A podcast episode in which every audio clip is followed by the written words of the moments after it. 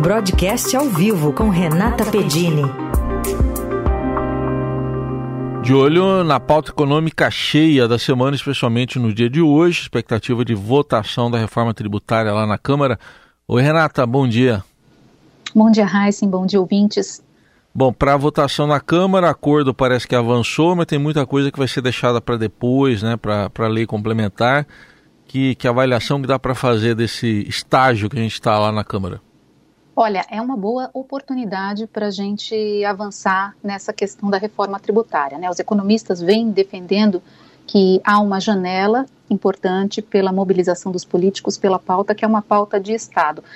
Uh, houve até publicação, Heisen, nos últimos dias de um manifesto é, pelos economistas, economistas importantes, ressaltando aí que é uma reforma necessária e urgente, porque o modelo atual que a gente tem, é, enfim, não dá mais. Ele prejudica muito a produtividade. Se a gente quer ter um país com um crescimento sustentado, um crescimento maior, a gente precisa reduzir aí uma série de distorções que atrapalham é, o nosso sistema produtivo. Né? Então, a ideia é uniformizar, é simplificar, tudo isso pelo crescimento. É, tem um, um, item aqui que é muito considerado quando a gente fala de, de produção, de crescimento, que é o chamado custo Brasil. Né? Representa o que, que, é a despesa que as empresas brasileiras têm para produzir no país. E uma das questões é, é a tributária. Né? Então, você administrar uma série de, de alíquotas, é, pesam de forma diferente em cada estado, as empresas se movimentam atrás de incentivos. Então, se a gente organizar, a gente tem um cenário melhor. Agora, como você disse, tem muitas questões em aberto e é isso que está levantando algumas críticas. Pois é, a gente está vendo assim é, o setor de serviços, por exemplo, né, que está mais ali na com ressalvas, enquanto o setor industrial com amplo apoio até puxado pela Fiesp. Isso, publicaram hoje um manifesto, né, a federação, nos principais jornais do país, defendendo, e por quê? Para a gente é, colocar aqui para o nosso ouvinte lembrar. A ideia, então, na simplificação do sistema tributário é a gente ter um imposto com uma alíquota padrão estimada em 25%. Seria um imposto sobre valor agregado. O que, que acontece hoje? a gente tem é, um imposto em cada etapa da cadeia produtiva. Então, aqueles setores que têm uma cadeia de produção mais longa acabam pagando mais imposto sobre imposto.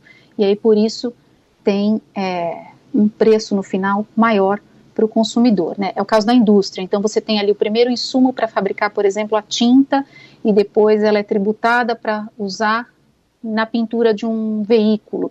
Então, nessa cadeia, isso só para falar de alguns pontos aqui de setor automotivo, um dos exemplos da indústria, né? Você tem imposto sobre imposto e você vai gerando um custo muito alto.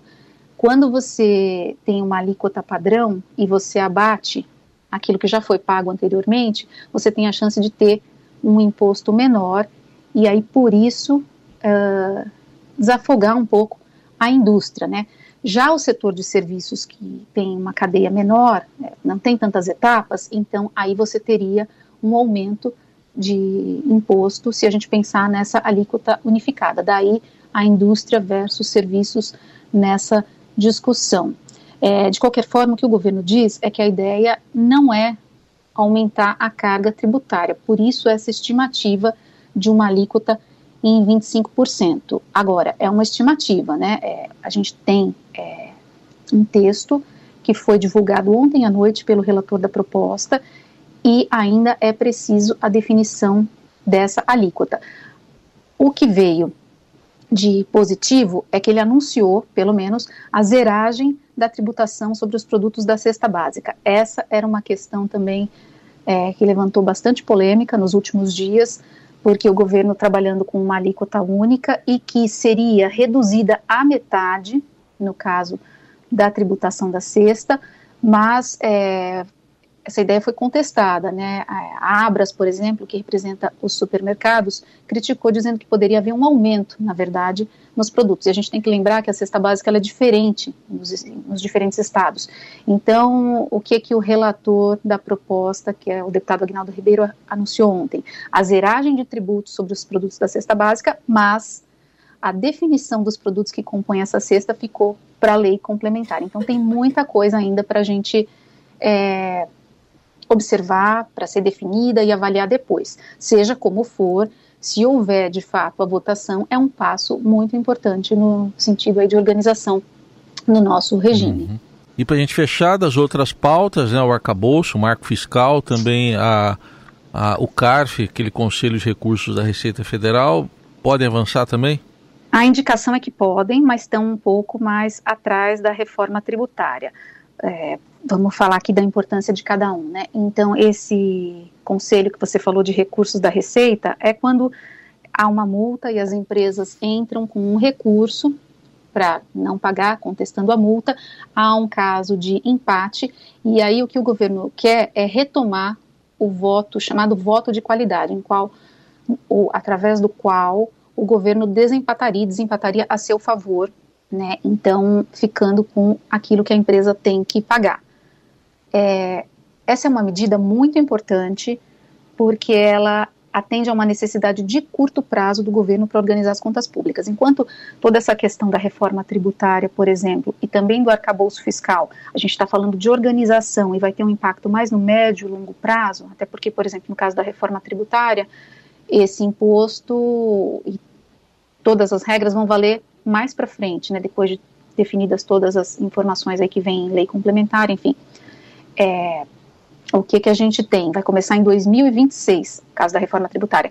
No CARF, se a gente definisse hoje, a gente poderia ter essa arrecadação já de imediato. E aí o governo teria um efeito aí nas contas, em jogo, estão ao menos 50 bilhões de reais em receitas para cumprir as metas fiscais. Só que essa é uma, como é aquilo que a gente está falando aqui, empresas contestando multas, então tem um lobby muito forte e daí é mais difícil é, fazer avançar. Com a importância da reforma tributária, o presidente da Câmara, Arthur Lira, acabou passando essa pauta na frente, mas está acenando com o CARF. E enquanto isso, o arcabouço fiscal, que é aquele que já passou na Câmara, foi para o Senado, mas com modificação agora volta para a Câmara, fica esperando ali em banho-maria essas duas passarem primeiro. Lembrando que a questão aqui da volta do arcabouço fiscal para a Câmara é que as mudanças feitas no Senado elas liberariam mais de 70 bilhões de reais em gastos fora do limite. Então, essa é uma apuração do Estadão, só para a gente registrar. Então, a Câmara tem que resolver essa questão também. Muito bem, está aí a Renata Pedini com toda a pauta econômica que a gente espera ver resolvida nessa semana ainda. Obrigado, Rei. Até a semana que vem. Até.